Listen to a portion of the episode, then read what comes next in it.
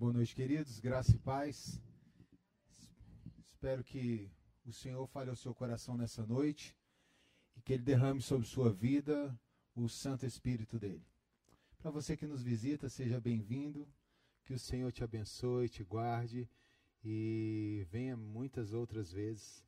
Esteja conosco. Essa aqui não é a minha casa, mas é a casa do Deus que nos chama a banquetear com Ele dia após dia. Você que nos assiste pela internet, que o Senhor te abençoe, derrame a unção dele sobre sua vida e fica o convite também de estar conosco aqui também presencialmente, quando você o puder. Abram suas Bíblias em 1 Pedro capítulo 2, leremos os versos 11 a 17.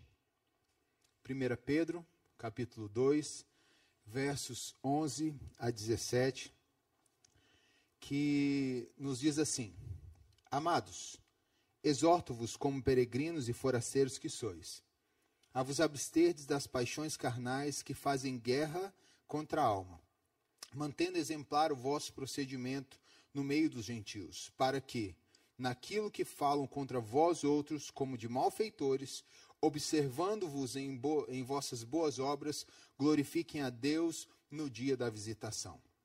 Sujeitai-vos a toda instituição humana por causa do Senhor.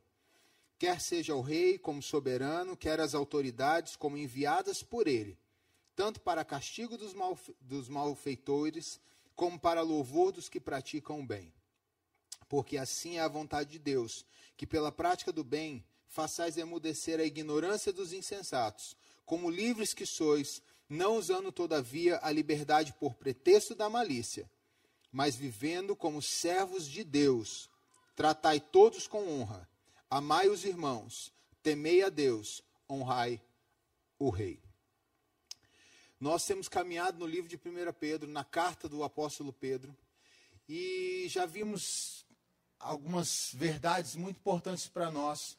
E uma das verdades mais importantes é que Pedro nos diz que nós somos peregrinos e forasteiros. Já expliquei isso em outras mensagens, mas eu só quero trazer a, a, nossa memória porque Pedro faz a mesma coisa agora na carta dele. Ele volta a falar com esses irmãos e a chamá-los de peregrinos e forasteiros. Ele termina um bloco, que é o primeiro bloco do capítulo 2, no versículo 10, falando sobre esse povo que antes não era povo e agora foram tornados povo de Deus e que não tinham alcançado misericórdia, agora alcançaram a misericórdia de Deus. E ele faz uma releitura do profeta Amós. Ele faz uma releitura do que é, de Oséias, do profeta Oséias. Quando Oséias se casa com uma mulher adúltera e os filhos dessa mulher com Oséias, um era não meu povo, outro era não é, minha misericórdia. E no final do livro de Oséias, Deus fala: Agora eu vou amar vocês, e vocês que não eram meu povo, tornar-se-ão meu povo novamente, e vocês que não eram meus filhos, vão se tornar novamente os meus filhos. A minha misericórdia estará sobre vocês. Pedro fala nesse último bloco que esse povo é uma nação santa, raça eleita, sacerdócio real. E aí ele quebra esse bloco, trazendo a memória novamente. Vocês são tudo isso mas vocês continuam peregrinos e forasteiros nesta terra. Porque a nação de vocês, o povo que vocês fazem parte, não é um povo que foi chamado dentro de um bloco étnico exclusivo. Como já temos conversado, é um povo de povos. É um Deus que faz, é, chama um povo e ele desenvolve o seu reino, e esse reino vai se totalizar na vinda de Cristo Jesus. E até lá, nós vivemos nesse mundo, caminhando neste mundo, projetando os valores e as verdades do reino. E é aí que Pedro entra nesse bloco do capítulo 2. Ele para agora então de falar as nossas características como esse povo, como esses peregrinos que nós somos, e ele começa a dizer sobre as ações desse povo, as ações desses peregrinos. E a carta de Pedro se torna agora a nossa carta é, prática a praxis de nós peregrinos no mundo em que vivemos. Para que a gente não pense também que a salvação é uma coisa que nos tira desse mundo, nos arrebata desse mundo e nos tira das, das realidades que vivemos. Não, não. A salvação nos leva ao coração de Deus, nos une a esse povo, a nuvem de testemunha, mas enquanto vivemos aqui, precisamos celebrar, precisamos testemunhar e precisamos praticar as verdades do reino eterno. Na oração que o próprio Cristo nos ensinou a fazer, venha o teu reino e seja feita a tua vontade sobre nós, como é nos céus, seja feita aqui nessa terra. E dentro dessas verdades, Pedro nos chama a vermos as práticas dos peregrinos e forasteiros. É a cultura do reino. Vocês estão vendo essa camisa? Essa camisa é muito bonita, eu gosto muito dessa camisa. Foi um presente da minha esposa, que sabe que eu sou apaixonado por camisetas e por camisas é, de estampas africanas. Essa camiseta é senegalesa. Senegal é um país é, de língua francesa, foi colônia francesa durante um bom tempo. Se eu não me engano, está ali na região ocidental da, da África. É um país super bonito, tem aí uma corrida também super interessante, né? o Rally Paris-Dakar, e, e tem todo esse, esse processo lá. Mas usar essa camiseta e falar sobre o Senegal não me faz um senegalês. Usar essa camiseta, tê-la, não me faz um cidadão senegalês. Ainda que eu falasse a língua francesa, que é a língua é, oficial do país, isso também não me faria nem um senegalês, nem um francês. E hoje eu conheci um dos nossos visitantes, o Gabriel, que está se formando em, em é, letras francês. Né? A gente estava conversando um pouquinho sobre isso. Mas o falar francês não te faz francês, faz Gabriel. Nem a mim. O que nos faz é, brasileiros é porque nós somos inseridos nessa cultura, nós nascemos nessa cultura, as pessoas que nos cercam fazem parte dessa cultura, nós estamos entranhados dessa cultura. Nós falamos a língua oficial desse país, nós falamos as gírias, os, temos os sotaques desse país, e aqui nessa plateia aqui tem sotaques de vários tipos. Tem desde o sotaque lá dos nossos Mato Grossos, Mato Grosso do Sul e Mato Grosso mesmo, né, o porta, carne, é, até os sotaques aí carioca, tem aqui gente que não pede é, 12 pães não, pede seis mais seis, né, para chiar bastante. É o nosso querido diácono Fábio. Nós temos outros muitos sotaques aqui. Isso nos faz brasileiros. Estamos nessa cultura e nos entendemos dentro dessa cultura. E agora Pedro nos chama a entendermos qual é a cultura dos, da qual nós fomos inseridos como povo de Deus e como peregrinos. Porque, conquanto Pedro nos chama de peregrinos e forasteiros, Paulo nos chama de embaixadores, representantes desse reino.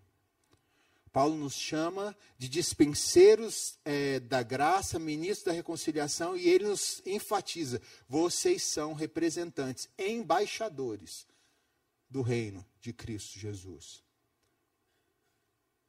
Nós somos peregrinos importantes, mas com todos os poderes existem grandes responsabilidades, filosofia do tio Ben no Homem-Aranha.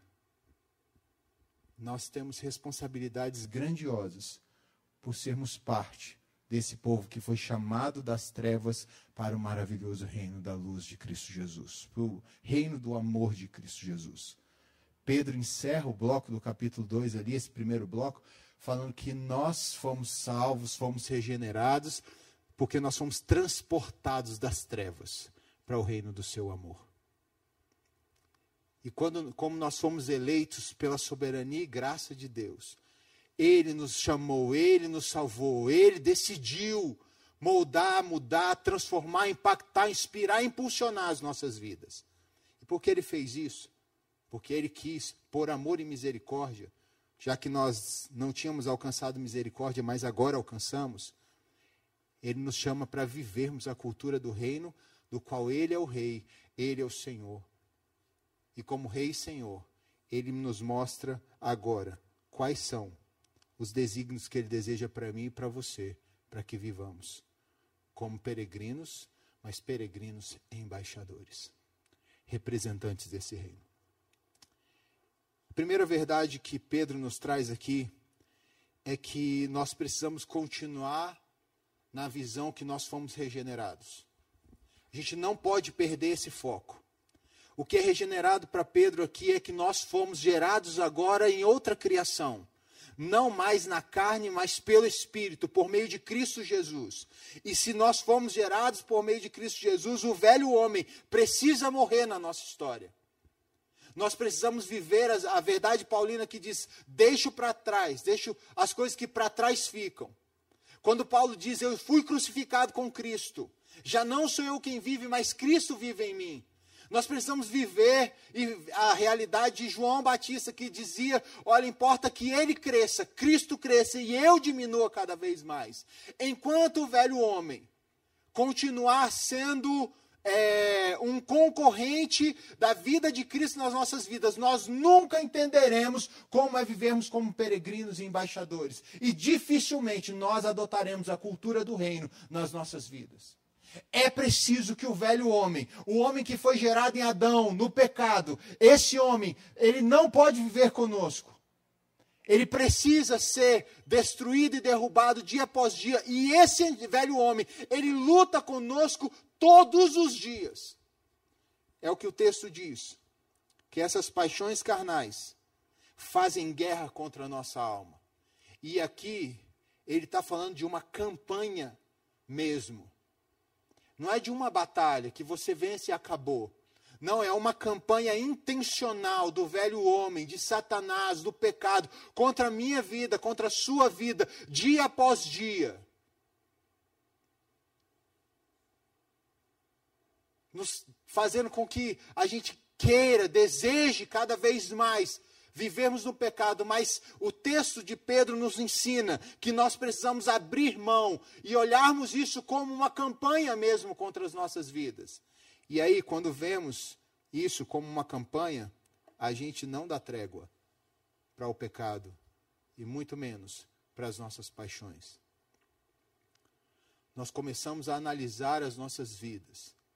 Segundo voto, o primeiro voto que a W. Tozer faz no seu livro é, cinco votos para obter poder espiritual. Nós passamos a analisar a vida tratando seriamente os nossos pecados. Entendendo que o pecado não é brincadeira. E que o velho homem que vivia no pecado, que era escravo do pecado, que servia ao pecado, ele deseja todos os dias que eu e você façamos a mesma coisa que o povo de Israel fazia lá no Egito, dizendo para Moisés: Nós estamos com saudade e aí eu vou falar uma coisa para vocês. Só o pecado pode trazer esse tipo de saudade. Saudade das cebolas do Egito. Meu, é, é difícil. Se isso não for uma ação pecaminosa, onde de repente você está aqui, nossa, que saudade de um, uma salada de cebola, né? Nada contra quem gosta de cebola, eu até como, sem nenhum problema. Mas assim, você sentir saudade das cebolas do Egito é complicado. Só o pecado traz esse tipo de coisa, não é possível. Mas o velho homem sempre quer que a gente olhe para o Egito e diga: não, o Egito era melhor do que o deserto. Mas o Mitzrayim, o local de aperto, a caixa sem luz e sem oxigenação, que é o que significa Mitzrayim, que é como o povo de Israel chamava o Egito, esse lugar continua sendo lugar de escravidão. Pode ter comida, pode ter bebida, pode até te dar prazeres momentâneos, é isso que é, Pedro vem trabalhar para a gente. Essas paixões, a palavra patos, são coisas que podem te dar essa alegria, essa euforia, esse momentâneo prazer, mas que, como está ligado ao velho homem, ele vai trazer destruição eterna para a sua vida. E se eu e você não levarmos a sério essa guerra, contra os nossos pecados, contra o nosso orgulho, contra a nossa soberba, contra é, a nossa altivez, ou contra os desejos do nosso coração. Nós vamos acabar como essas estátuas de praças públicas, que estão todas carimbadas de fezes de pássaros. Martinho Lutero dizia uma coisa muito importante para a gente: você não pode impedir que um pássaro atinja você mas você pode impedir que ele faça um ninho na sua cabeça. E Pedro está nos relembrando: vocês não são mais criação adâmica. Vocês não são mais geração adâmica. O primeiro Adão não representa mais vocês. Se a sua vida foi entregue a Cristo e ela está é, debaixo do jugo de Cristo e do, do cetro de justiça de Cristo, seu nome está escrito no livro da vida, então viva como aquele que tem Cristo como seu representante. E relembre sempre isso, porque Ele tirou você da escravidão do pecado. Ele tirou você das cadeias do velho homem. Ele arrancou você do Egito e celebrou com você a Páscoa eterna. Então se abstenham desses desejos. Esses desejos aqui ele cita lá no capítulo 1. Ele inicia o capítulo 1 falando: Meus irmãos, não leva na bagagem de vocês maledicência, cobiça, dolo e tantas outras coisas. Depois você pega lá no capítulo 1, que eu também não sou obrigado a revisar tudo, não. Tá? Abre o livro de 1 Pedro lá, capítulo 1, você vai conseguir ler sobre esse texto.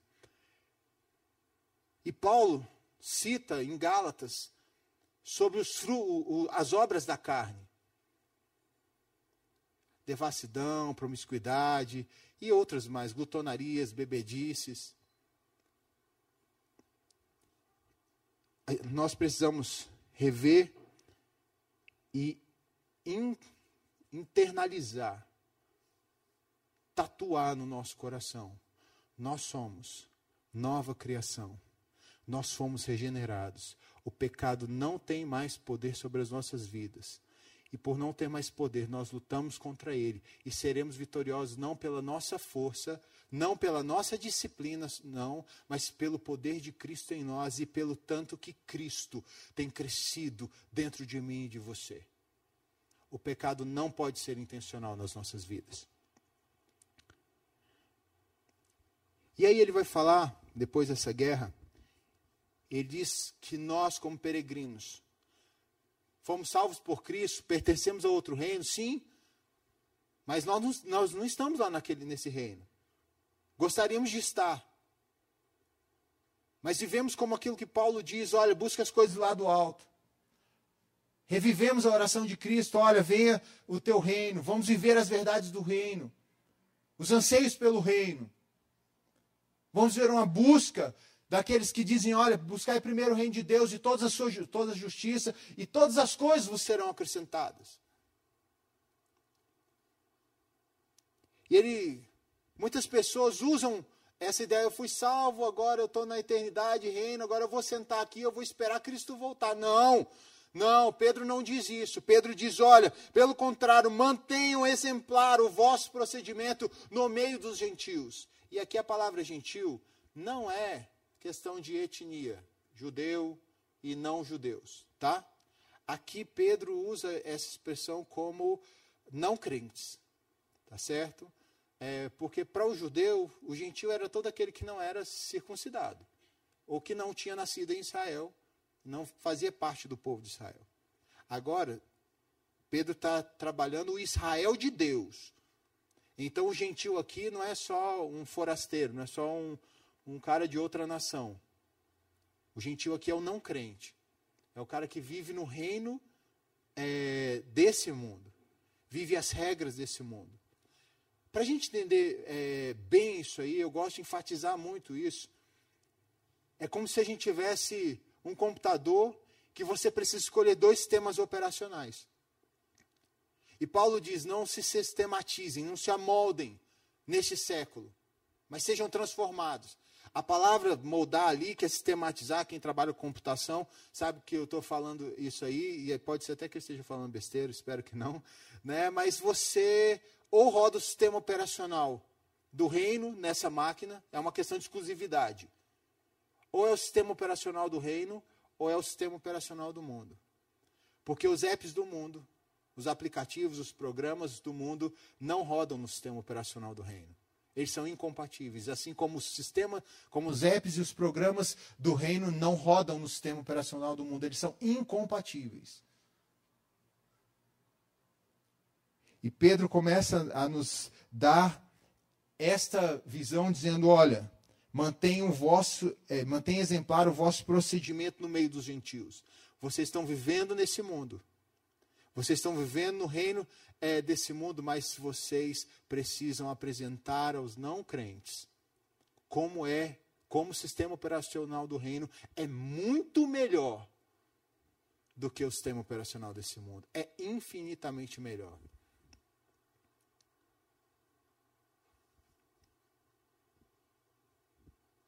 E ele chama a gente para essa prática. Por quê? Billy Graham fala uma coisa muito importante numa das suas mensagens, isso é uma frase célebre dele.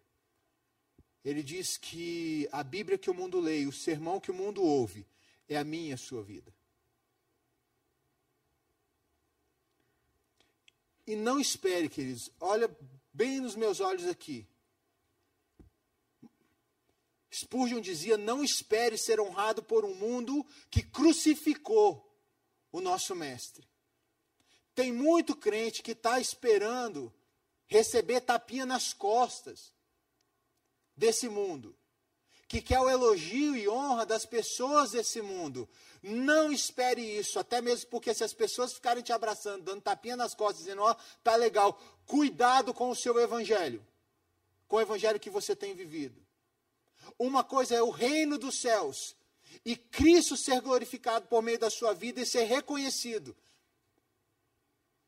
E Pedro nos chama aqui a entendermos que nós fomos eleitos, fomos salvos por um, com um propósito. Nós fomos salvos para a prática das boas obras. Presta atenção, não pela prática das boas obras. A salvação não é por obras. Mas as nossas obras revelam que tipo de fruto que nós damos e que árvore que nós somos. Em quem nós estamos conectados? Tiago diz isso. Mostra sua fé sem obras, que por meio das minhas obras eu vou mostrar para você a minha fé. Porque a fé sem obras, ela é morta. Não dá para desassociar salvação, mudança de vida, conversão com obras. Nós precisamos viver isso aí. Nós somos chamados a vivermos de forma exemplar. E aqui ele diz a perspectiva de exemplar para ele, a forma como ele vê, está linkado no capítulo 1, uma vida de santidade. E santidade não é uma contemplação é, para o alto, santidade é vida, é prática, é ação. É revelar a glória de Deus. E toda vez que o Deus Santo se revela, por meio da sua glória, coisas acontecem. As pessoas experimentam. O templo que se encheu de fumaça, a visão que é dos céus, do, do trono, no alto sublime trono de Isaías, que mexe é, as colunas do templo, o tabernáculo, o fogo, a nuvem de glória. Quando Deus Santo se revela, ações acontecem. E nós precisamos, com Pedro, entendermos que as nossas vidas não são para ficar sentadas nesse banco, olhando o pastor pregar, os ministros de louvor cantarem, tocarem aqui somente. A nossa vida é aqui, abastece aqui e leva essa comida lá para fora. Você entra no seu quarto de oração, entra no seu quarto de, é, de guerra lá, você entra no seu quarto de estudos pra, da palavra de Deus, se alimenta lá e leva essa comida lá fora. A minha, a minha sogra mora numa casa, minha sogra e meu sogro, eles têm uma casa, e os passarinhos descobriram que ali é um local seguro. E tem, sabe, é, sabiazinho é, barranqueiro, ele, uma, construiu um ninho bem assim numa coluna é, na garagem da casa da minha sogra, num corredorzinho. Ó. E a gente está vendo como que ela alimenta os passarinhos. E nasceram os passarinhos. E, e, é engraçado porque depois que ela fez o ninho ali próximo, os passarinhos outros começaram a chegar cada vez mais próximos da casa. Eles entenderam que é um ambiente seguro para eles. E a, a mãe pássaro, ela vai, pega umas minhoquinhas onde ela encontra lá, ela traz, ela mastiga, e aí ela então coloca na boca de cada um dos passarinhos. Eu acredito que não há uma ilustração melhor para mim e para você nessa noite. Que as nossas boas obras, que a nossa vida de santidade, é nos alimentarmos de Deus, para levarmos o alimento àqueles que precisam. Não é à toa que o pão da vida nasce numa cidade chamada Casa do Pão. Jesus Cristo nasce na cidade de Belém, Bethlehem, Casa do Pão. O pão da vida nos chama a sermos esses instrumentos, a levarmos o alimento àquele que tem fome.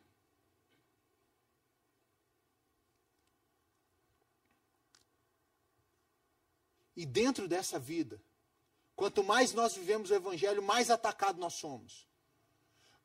Pedro nos, nos dá a entender que nós somos vidraças. E no tempo dele, de Pedro, Nero era o imperador. Pedro foi martirizado nos tempos de Nero. Nero dizia que os cristãos eram comedores de criança. Ele incendiou Roma e pôs a culpa nos cristãos para que os cristãos fossem perseguidos, é, para serem tirados das suas vidas.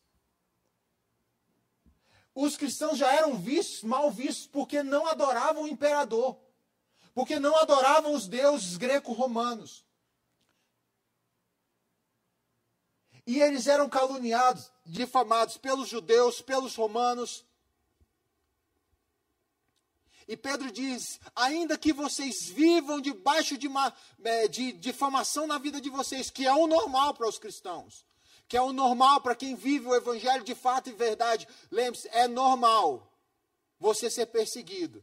Eu não sei se você foi daquela galera que ouviu o evangelho é, do bem-estar emocional, tá? Mas se alguém te ensinou que depois que você conheceu Jesus, tudo vai ficar joinha na sua vida, é mentira. É mentira. Se prepare para viver o chamado de Pedro. Dos apóstolos de Cristo, só João não foi martirizado, mas tentaram ainda, jogando ele numa, numa bacia de óleo fervente. Mas ele foi o único que não morreu martirizado. Todos os outros foram mortos, é, ou cortado ao meio, ou tirar, arrancado a cabeça, crucificado de cabeça para baixo. Todos os demais. O Pedro que foi morto pelas mãos de Nero. Diz ainda que vocês sejam é, caluniados, vivam uma vida de santidade, uma vida íntegra. Porque as boas obras de vocês vão fazer com que as pessoas olhem para vocês e elas vão, por meio de uma transformação, serem vão glorificar a Deus pelas ações de vocês. A Bíblia que o mundo lê, a, o sermão que o mundo ouve, é a minha a sua vida. E Paulo nos chama de cartas vivas de Deus. Não escritas com tinta, em papel, em couro, mas escritas com o sangue do Cordeiro. E nós, embaixadores, representantes, esses peregrinos que mostram o reino dos céus, nós somos chamados a vivermos uma vida para que as pessoas possam adorar a Deus, porque esse é o objetivo da salvação, esse é o objetivo de sermos chamados em Cristo Jesus, voltarmos a adorar o Deus verdadeiro da forma como Ele quer ser adorado. E a pregação do Evangelho nada mais é, nada menos é, do que trazer os outros povos a adorarem esse mesmo Deus. Se você acha que é bom se você entende que isso é algo que muda e molda a sua vida dia após dia, adorar a Deus, convide por meio da sua vida. É pela pregação que é falada, mas vivida. Convide as pessoas a glorificarem a Deus, porque é isso que vai acontecer. Aconteceu isso no Império Romano. O Império Romano decidiu colocar o cristianismo como uma religião no mesmo patamar das outras religiões, porque eles não conseguiam mais parar o cristianismo. Não havia mais como, não tinha como mais parar. O cristianismo foi responsável por tirar a homossexualidade do Império Romano, por tirar é, sacrifícios humanos, por tirar uma série de promiscuidades e uma série de outras coisas. Foi o cristianismo que trouxe a consciência de direitos humanos.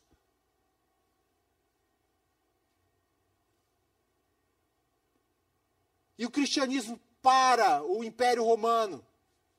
Por quê? Porque os cristãos foram entrando em todas as áreas, em todos os circuitos e vivendo o Evangelho.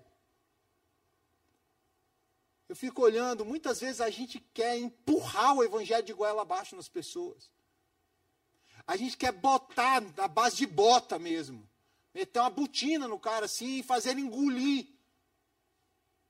o Evangelho, como se o Evangelho fosse essa, esse espinho para ele comer. Cara, não, você não vai roer o piqui, não, mano. Você morde o piqui, para rasgar logo, acabar seus dentes. Né? Piada interna, só goiano e quem gosta de piqui sabe o que eu estou falando, né? Talvez você não conheça piqui, não conhece uma das maravilhas alimentícias do Cerrado. Né? Amém? Posso ouvir um aleluia? E você quer que o cara morra do piqui, não coma direito. Passe a viver o Evangelho. Seja um pai, uma mãe, que vive o Evangelho no seu lar. Seja um esposo, uma esposa que vive o Evangelho no seu lar. Seja um adolescente, um filho, uma filha que vive o Evangelho. Seja um estudante que viva o Evangelho. Seja um profissional que viva o Evangelho. E aí você vai ganhar sim, vai chegar um momento, você vai ganhar o direito de ser ouvido. Você vai ouvir a seguinte pergunta, cara, por que, que você é assim? Por que, todo mundo bate em você e você continua respirando e assim agindo com amor, com respeito? Reverendo é, Samé Maurice, pastor da igreja do Cairo, no tempo lá da, da, da, né, da Primavera Árabe, quando os islâmicos é, tomaram o poder no Egito lá, e teve aquelas guerras, aqueles confrontos. Naquele tempo ele decidiu abrir a igreja dele para se tornar um hospital para cuidar das pessoas. E não só isso. Ele sabia que os islâmicos, ele é, um, ele é um pastor protestante, ele sabia que os islâmicos têm o hábito de lavar as suas mãos antes das suas orações. Tanto que eles carregam tapetinho e garrafinha de água quando eles não têm um local é, próximo. E sabendo que esses homens e mulheres, eles queriam fazer as suas orações, ele abriu a igreja também para eles se lavarem lá. No final de toda aquela guerra que teve, a liderança islâmica chama o reverendo Samé Maurício e faz um agradecimento em público. Presta atenção, um pastor protestante sendo é, agradecido em público pela comunidade islâmica. E a pergunta dos líderes islâmicos foi: por que você fez isso? Nós não gostamos de vocês. Nós perseguimos vocês, nós não vemos vocês como iguais. Por que você tratou a gente como é, com tanto carinho, com tanto amor? Ele disse: porque nós amamos vocês, porque o nosso Senhor nos ensinou a amar vocês. Essa é uma mensagem poderosa em que a vida e o Evangelho se conectam. E quando eu e você somos chamados por Cristo Jesus para sermos parte desse povo, precisamos viver de forma exemplar, não dando margem. Não é que a gente vai deixar de ser pecador, olha para mim, querido, você não vai deixar de falhar. Mas eu volto a falar, você não pode ser intencional na sua falha, na sua falha. Você não pode ter desejado a sua falha. Essa é a diferença entre ser um pecador por conta da nossa essência pecadora e ser um iníquo. O iníquo faz porque quer. Ele olha e diz: Isso me dá prazer. Se você, como cristão, que fala dos valores cristãos, das verdades cristãs, e você não vive isso. Coisa simples, queridos. Bom dia, um sorriso. Você que exerce cargo de liderança no seu trabalho, que influencia pessoas, quando vai tratar com os seus funcionários, em vez de tratá-los como é, chamá-los a atenção, assim, publicamente, chame para você, converse com ele. Seja respeitoso, fale sempre a verdade. Sempre fale a verdade. Mas o problema não é falar a verdade, é como você fala a verdade. Se você fala a verdade em amor, para crescimento. Tem pessoas que no início até vão dar um passo para trás assim, ah, pô, cara, tá puxando minha orelha, rapaz, você tem idade. Que história é essa? Mas eles vão repensar, falar assim, cara, mas o cara se, se preocupou comigo, não me chamou atenção na frente de todo mundo. Ele me respeitou, ele me ouviu. Nós vivemos hoje numa cultura de debate, não de diálogo. A gente quer enfiar na cabeça da galera lá fora o que a gente pensa, eles têm que aceitar isso e eles têm que eles querem enfiar o que eles pensam na gente e ninguém parou para ter um diálogo. Jesus Cristo não para para ter um debate com a samaritana. Quem puxa um debate com Jesus Cristo é a samaritana. Jesus Cristo para para conversar com ela. E quando nós paramos para dialogar, nós falamos em nome de Deus e é a palavra dele que convence, é o espírito dele que convence, e a palavra dele é poderosa e o chamado dele é irresistível para aqueles que ele morreu na cruz. Mas a gente quer botar de cabeça para baixo. Mas quando as nossas ações espelharem Cristo,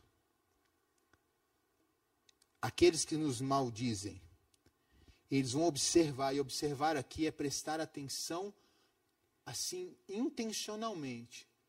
Será que vai cair?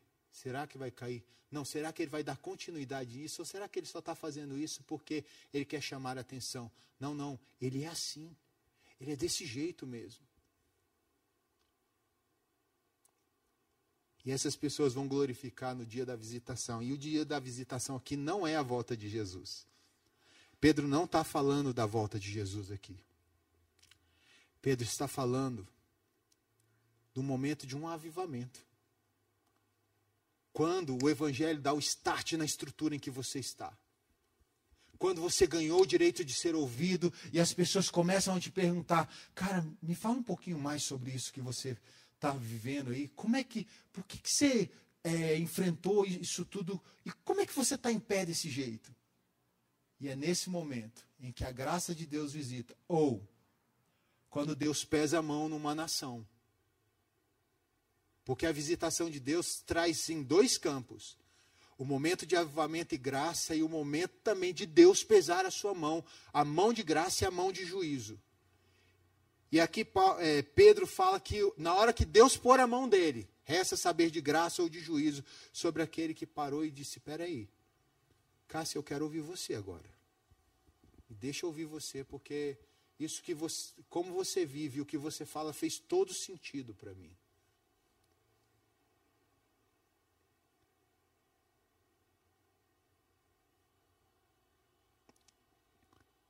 E aí Pedro começa a trazer uns espinhos para a gente. Principalmente nos dias de hoje. Que nós estamos assim extremamente belicosos quando se trata de política. De visão política, de situação política. E ele traz a expressão sujeitai-vos a toda instituição humana por causa do Senhor. Lendo esse texto, isso foi uma pancada para mim. Esse texto foi uma bomba ao meu coração. Eu não sei você, mas eu quero confessar um pecado. Eu tenho dificuldade de não fazer gracinha. Quando eu vejo que os nossos líderes governantes estão fazendo alguma bobeira ou falaram alguma bobeira. É engraçado, eu gosto de assistir comediantes fazendo isso. Mas há décadas a igreja vem pecando sobre isso. Há décadas a igreja vem se polarizando. Décadas. Isso não é uma coisa de 2018, 13 para cá, não. Décadas a igreja vem se posicionando, não na perspectiva bíblica, mas entrando em discussões, em brigas, em desavenças por conta de sistemas políticos. E Pedro entra aqui dizendo: olha, sujeitai-vos a, a, toda instituição humana por causa do Senhor.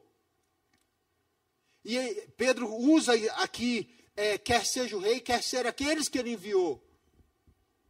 Não é, não é, é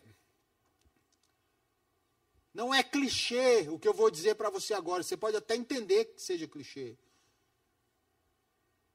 Você pode não concordar com o governo atual. Você perguntar para mim, eu também não concordo com muita coisa. Você podia não concordar com o governo do PT.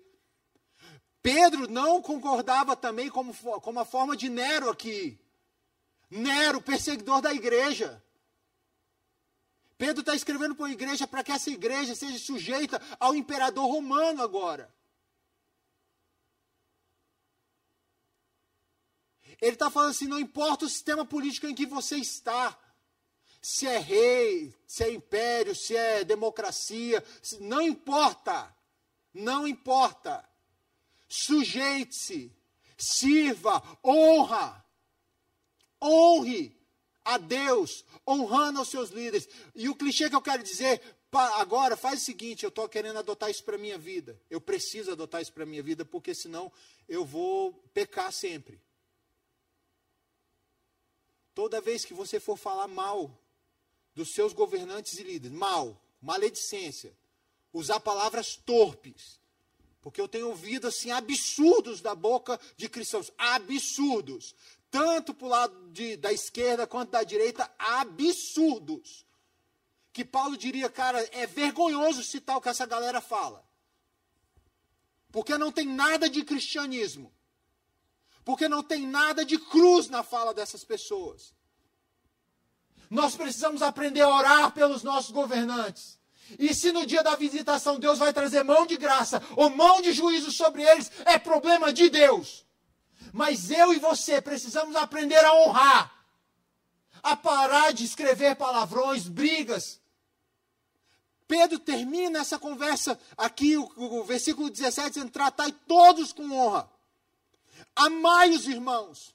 Nós temos deixado de amar a igreja, de amar os irmãos por conta de posição política. Porque nós decidimos honrar as posições políticas e não os mandamentos de Deus e não ao Deus dos céus. Mesmo que eu não concorde com esse governo, mesmo que ele não me seja palatável ou agradável, não interessa.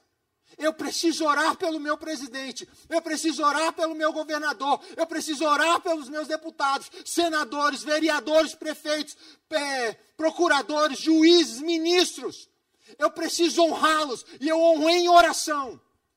E honrar aqui não é ser cachorrinho. Sujeitar aqui não é ser subserviente. Porque a Bíblia diz que nós nos sujeitamos às autoridades, mas não a todas as leis que essas autoridades têm.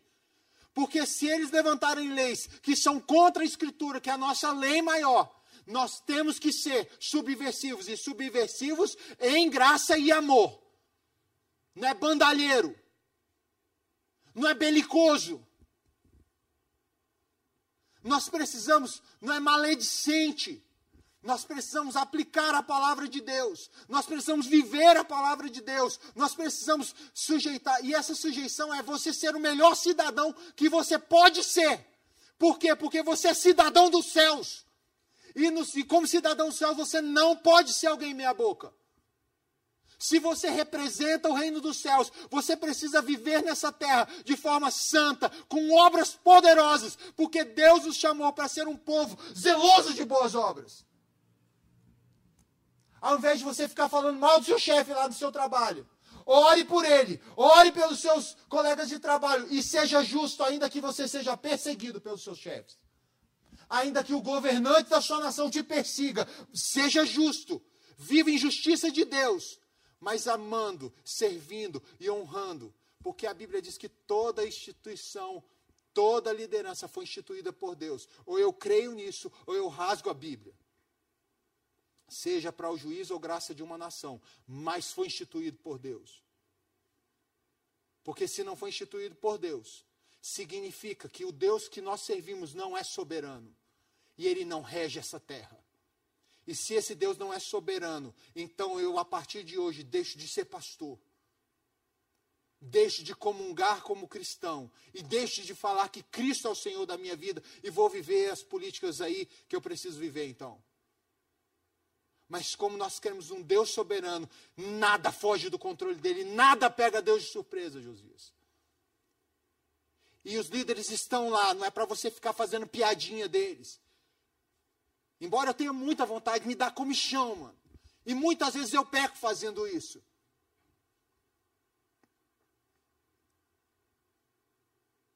Mas eu preciso rever os meus caminhos.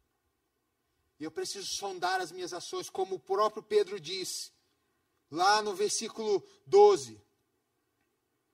Que ele diz: Olha, como peregrinos, abstenham-se das paixões carnais, faz parte do, da minha, do meu velho homem fazer piada, acusar, condenar.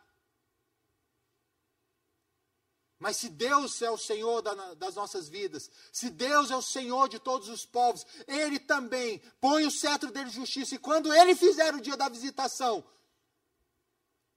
ou Ele traz um avivamento a uma nação, ou Ele derruba essa nação, para que Ele possa trazer o avivamento se o povo dele está lá. Mas nós precisamos, queridos, aprender que toda autoridade foi instituída por Deus. Você goste dela ou não ela faça parte do seu pensamento político ou não. Pedro está falando de Nero aqui. Ele está falando de Félix, de Pôncio, de Fausto, de Festo, aliás. Ele está falando desses caras. Homens que pervertiam o juízo. Isso não significa que nós não podemos ser atores proféticos na nossa nação. Nós podemos sim declarar os pecados dos nossos líderes. A Bíblia diz isso. O profetismo em Israel é claro sobre isso. Cristo fez isso. João Batista fez isso. Nós precisamos declarar quem é falso profeta, quem tem governado de forma ímpia, mas nós precisamos usar da mesma coerência que Miguel teve. Judas, no, a carta de Judas. No versículo 9, Miguel, é, Judas fala sobre Miguel quando Miguel e Lúcifer contendiam pelo corpo de Moisés.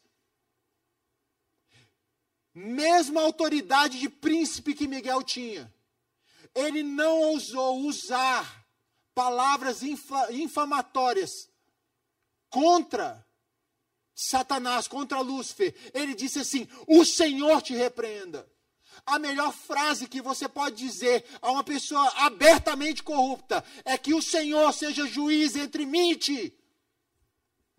Quando seus governantes estão deliberadamente sendo perversos, maus, fale isso como Davi disse: que o Senhor seja o juiz entre nós, povo de Deus, e você. Mas não maldiga, não fique falando palavras torpes. Não use de gracinhas e gracejos. Use a palavra de Deus e a Bíblia está cheia de texto para você denunciar pecado. Use Deus falando, porque aí não é você falando, é o Eterno falando, é o Santo Espírito falando.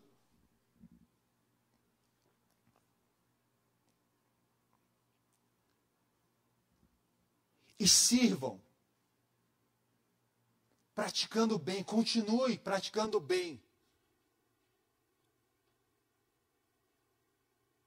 Continue sendo atores inspirados, impulsionados por Deus para transformar a história da geração de vocês. Não interessa a sua idade, porque no derramar do Espírito falado para Joel e concretizado no Pentecoste, todo mundo foi, entrou na, na conversa. Os jovens, as crianças, os servos, as servas, os idosos, todo mundo entrou na conversa. O Espírito foi derramado por todo mundo e todo mundo é responsável pela geração na qual Deus te colocou. E nós precisamos parar com, essa, com, esse, com esse pecado, é, esse pecado nas igrejas. Nós precisamos voltar a viver em comunhão, porque isso rachou o corpo de Cristo. Isso é um câncer entre nós. E Deus, pelo sangue de Cristo Jesus, precisa fazer uma quimioterapia nas nossas vidas e retirar esse câncer. E esse câncer só vai ser retirado se o velho homem morrer em mim e em você. Se eu e você decidirmos viver a humanidade plena, perfeita é, e sublime de Cristo Jesus, como peregrinos que somos, ou não somos peregrinos.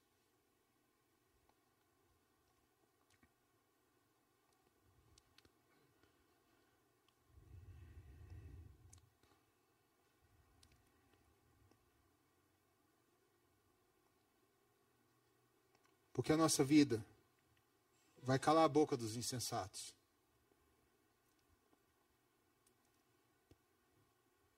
E nós precisamos entender que, como liberdade, aí tem um outro contexto que Pedro vai dizer aqui para mim e para você. Nós somos livres. Nós não precisamos. Não é a Constituição brasileira que nos rege, não é nem a Constituição da Igreja Presbiteriana que nos rege, é a palavra. Mas não significa que a gente tem que rasgar essas constituições. O texto diz: Como livres que sois, não usando todavia a liberdade por pretexto da malícia. Ah, não, eu não preciso viver dessa forma, não, eu vivo do jeito que eu quero. Não, nós precisamos usar da nossa liberdade como Martinho Lutero falava. Eu sou totalmente livre, mas eu sou totalmente servo. Eu sou livre de todas as pessoas e todas as estruturas, mas eu também sou servo, por meio de Deus, a todas as pessoas e a todas as estruturas agora. Porque quando eu vivo como servo de Deus, eu entendo que eu preciso honrar esse Deus aonde eu estou, no tempo que eu estou, na geração em que eu estou, no país onde eu estou, na cidade onde eu estou. Eu preciso me dedicar a revelar a glória de Deus por meio da minha vida, ser um espelho dessa glória. E eu não posso usar, é uma outra coisa que tem acontecido. A igreja não pode usar o privilégio de ser igreja para obter privilégios do Estado. Isso aconteceu no tempo dos profetas. Isso não pode acontecer nos nossos tempos. A igreja vendendo os direitos do órfão e da viúva para conseguir terreno, isenções X, Y, Z. Nessa semana que se passou, eu participei de uma live e eu falei com um pastor amigo meu. A igreja é chamada de bem social. E ela não paga imposto porque ela, ela precisa ser um instrumento de bem social. Só que a gente confundiu o culto de domingo como bem social. Não dizendo que não é um bem, mas isso é uma coisa mais que particular nosso. Ou de pessoas que você convidou. Bem social é a igreja como agente do reino na sociedade. É a igreja vivendo a encarnação de Cristo, a encarnação do Verbo. Se Deus se fez homem para se comunicar com o homem, a igreja precisa se fazer sociedade para se comunicar com a sociedade. Ela precisa entrar, ela precisa transformar, ela precisa influenciar. E as nossas estruturas ficam ociosas aí, ó. Vários, vários, vários elefantes brancos na, na cidade aí. Pessoas dotadas de vários talentos que não entregam seus talentos para transformar a vida de pessoas lá fora. Cobram pelos talentos que Deus deu para ela. Ganham pelas suas profissões, mas não exercem isso para transformar vidas lá fora. E eu falei para esse pastor amigo meu, eu falei assim, cara, se a igreja não tem sido é, um instrumento de bem social, então ela está roubando o Estado, ela está pecando. Ela não está dando a César o que é de César. Ela não está pegando a, a, a moedinha da boca do peixe e entregando aos coletores de impostos do templo. Nós estamos pecando. É por isso que as pessoas confundem. Quando você fala que é evangélico, o cara já olha para você como se você fosse é, avarento, como se você fosse um bitolado ou coisas assim. Mas nós precisamos olhar que muitas vezes nós temos usado da nossa liberdade como pretexto de malícia para obtermos vantagens. Cuidado com isso. Ele finaliza: tratai a todos com honra. Ele está falando de todos aqueles que o rei, por exemplo, enviou, líderes, governantes. Amai os irmãos. Queridos, os peregrinos não podem deixar outros peregrinos para trás.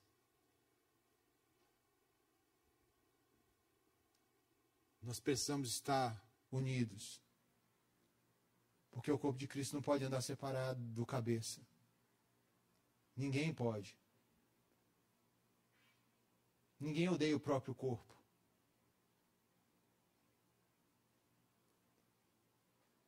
Nós precisamos viver e retomar esse amor que é dado em ações. Primeira ação, confesse os seus pecados. Confesse os pecados uns aos outros. Abram seus corações. Tratem as suas feridas uns com os outros.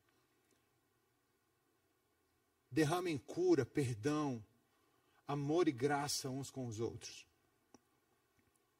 Amem a igreja. Hoje o pastor Josias trouxe uma mensagem poderosa para a gente de manhã, por meio de Cristo. Sabe, Cristo, por meio da vida do pastor Josias, trouxe uma mensagem poderosa para a gente hoje. Falando sobre é, a igreja. A igreja e o cabeça não pode andar separado, velho. Então é impossível você ser um cristão, sabe, igreja em casa. Não, você precisa fazer parte do corpo de Cristo, de uma comunidade de fé, de uma comunidade de graça, de amparo. Não tem possibilidade de você ser cristão sozinho. O cristianismo ele é comunitário, ele é relacional, porque o Deus que nos salvou, ele é comunitário e ele é relacional. E nós precisamos aprender a viver em amor, porque viver em amor é entender a graça de Deus na minha vida e derramar a graça de Deus na vida do outro. É entender que eu também fui alcançado pela graça, assim como o outro também foi alcançado pela graça. Amar uns aos outros é auto-sacrifício muitas vezes. É abrir mão dos nossos privilégios e dar honra ao outro. E aí ele vai trabalhar temei a Deus. Sujeite-se a Deus. Porque se você não se sujeitar a Deus, é impossível você sujeitar a palavra de Deus. Se Deus não for o Senhor da sua vida, não pense que Ele será o Salvador da sua vida. Porque Cristo não é só o nosso Salvador, Ele é o nosso Senhor e Salvador. E quando nós não nos dobramos a esse Deus, a palavra dele se torna relativa para a gente. A gente começa a pescar o que queremos, o que queremos nessa palavra. Só o que faz sentido para a gente. Não, não é o que faz sentido para a gente. É o que Deus declarou que nós precisamos viver, fazer e sermos alimentados por meio dessa palavra. Por fim, ele enfatiza: honre ao rei. Como falamos, honrar o rei não significa que você vai fazer tudo o que o rei quer. Mas que você vai ser um instrumento de adoração ao Senhor, como Daniel foi, nos quatro ou cinco reis que ele passou no tempo da vida dele. Em que todos esses reis foram encontrados por Deus, uns para graça e outros para condenação. Nabucodonosor escreve uma carta linda, reconhecendo o Deus Todo-Poderoso. Mas o neto dele, Belsazar, já recebe um dedo na parede escrito: Você foi pesado e medido e foi achado em falta. E o reino vai ser retirado das suas mãos, e naquela mesma noite ele foi morto e o trono dele foi tomado. Ele impactou o coração de Dario, de Ciro,